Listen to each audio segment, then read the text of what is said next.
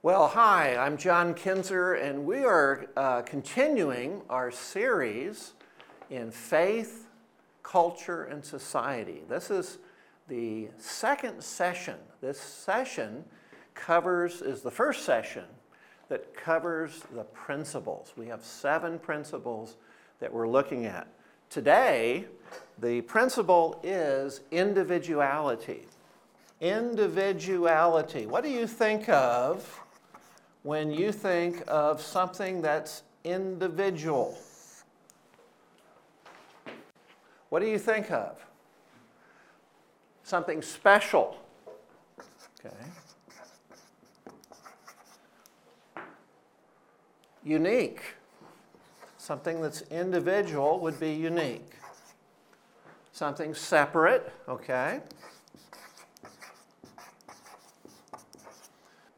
Distinct, something that's distinct. Something that has differences, right? Something that is different. So, differences. The Lord God has created everything. He owns it all. He owns the whole earth, everything that's in it. And He's made everything with this principle. Now, think about that for a second. What's a principle from our last session? A principle is the cause, source, or origin of a thing. It's that from which anything springs. It's like a seed. A principle has the whole truth in it and a principle is like a seed because we introduce that principle into the hearts of our students. Just like God, when He speaks to you from His Word, He's introducing truth from Scripture into your heart, right? Yeah, so He's working, He's at work, He's doing this amazing thing. The Holy Spirit is working in your life. And when you teach, and when you instruct as a Christian, the Holy Spirit is at work and He's helping you to teach and be effective. Well, a principle is going to be that source, it's going to be the cause of individuality, it's going to be the origin of individuality. So let's think about what does the scripture really teach about individuality? Well, I think of Psalm 24 verses 1 and 2. I'm going to put that up here because it's such an important psalm. The earth is the Lord's and all it contains, the world and those who dwell in it. For he has founded it upon the seas and established it upon the rivers. By the way, that's a really easy scripture to memorize. That's why I've memorized it. It's easy. So you can do it. But what does it tell us? The earth is His and all it contains.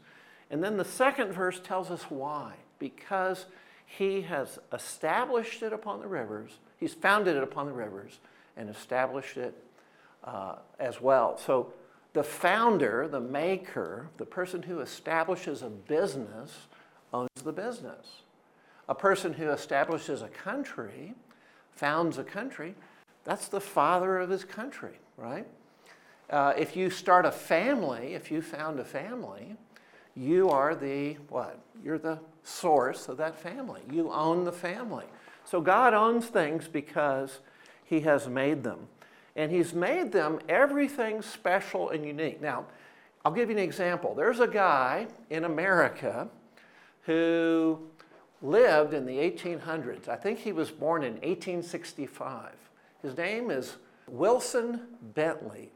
And in 1885, he was the first person who took a picture and magnified the picture of a snowflake.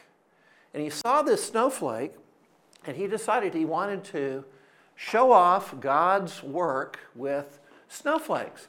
And as he took pictures, and he was in a freezing garage where he had everything was frozen, and he'd take these pictures. Um, about 1885, he took his first picture, but he took a total of 5,000 pictures. Do you know that no two snowflakes were alike? That's amazing. No two snowflakes were alike. Now, you'll notice the picture for this lesson. There's this snowy area, And I took that picture. And I looked at all that snow and I thought, wow, probably no two snowflakes in that whole picture of millions are alike. That's, that's crazy. That's amazing to think about that. There's 7 billion people on the globe right now, and no people have the same fingerprint. So there's 7 billion fingerprints. Uh uh-uh. uh Every one of your fingerprints, every one of the 10 is different and is different from anyone else. But God has done that. God shows off these unique, distinctive differences. I lived in an area in New Mexico uh, in the United States, and this area was very dry. And I asked the county extension agent how many grasses live in this very dry area, because I was digging up wild grass. I was trying to get it out, I was trying to get rid of it. He said, in this area, 16 different kinds of wild grass. I thought, 16? Why not just three? Why not five? Why did God make 16 grasses in this little area of New Mexico? Well, here's, here's what I believe I believe God shows off his individuality. He makes everyone different, he gives everyone different uh, qualities, different talents, different the way they look, their external features, their internal motives, their goals, their ambitions, their beliefs, their motivations. We're all very, very different. So I'm going to submit to you this idea that we should, since, since God makes this so obvious to us, we should value that. We should value individuality. When you're a parent and you have several children, or if you have a classroom, every one of those students is different. Each one is unique. Each one is different the way they learn. Each one is a little bit different in their stage of learning.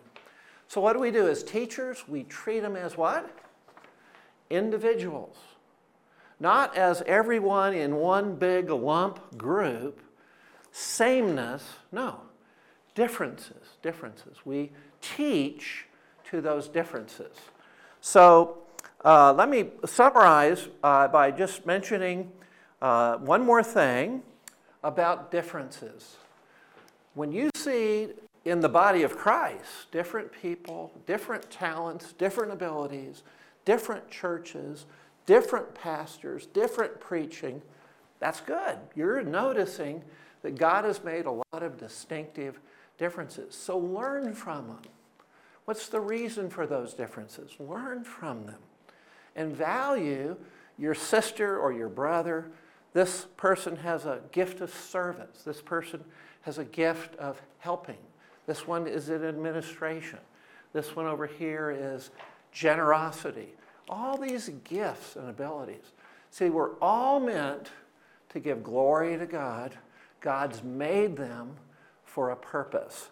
So, my goal is to value that. Don't yearn to be someone else. Don't yearn to be like somebody else. Don't think sameness is cool. No, it's not cool. It's not cool. God's made us all different. Uh, we should have different colors. Look at all the flowers. Look at all the trees, the differences in nature. See, they all are there to remind us of His love for us, His differences. God bless you as you study and learn this week.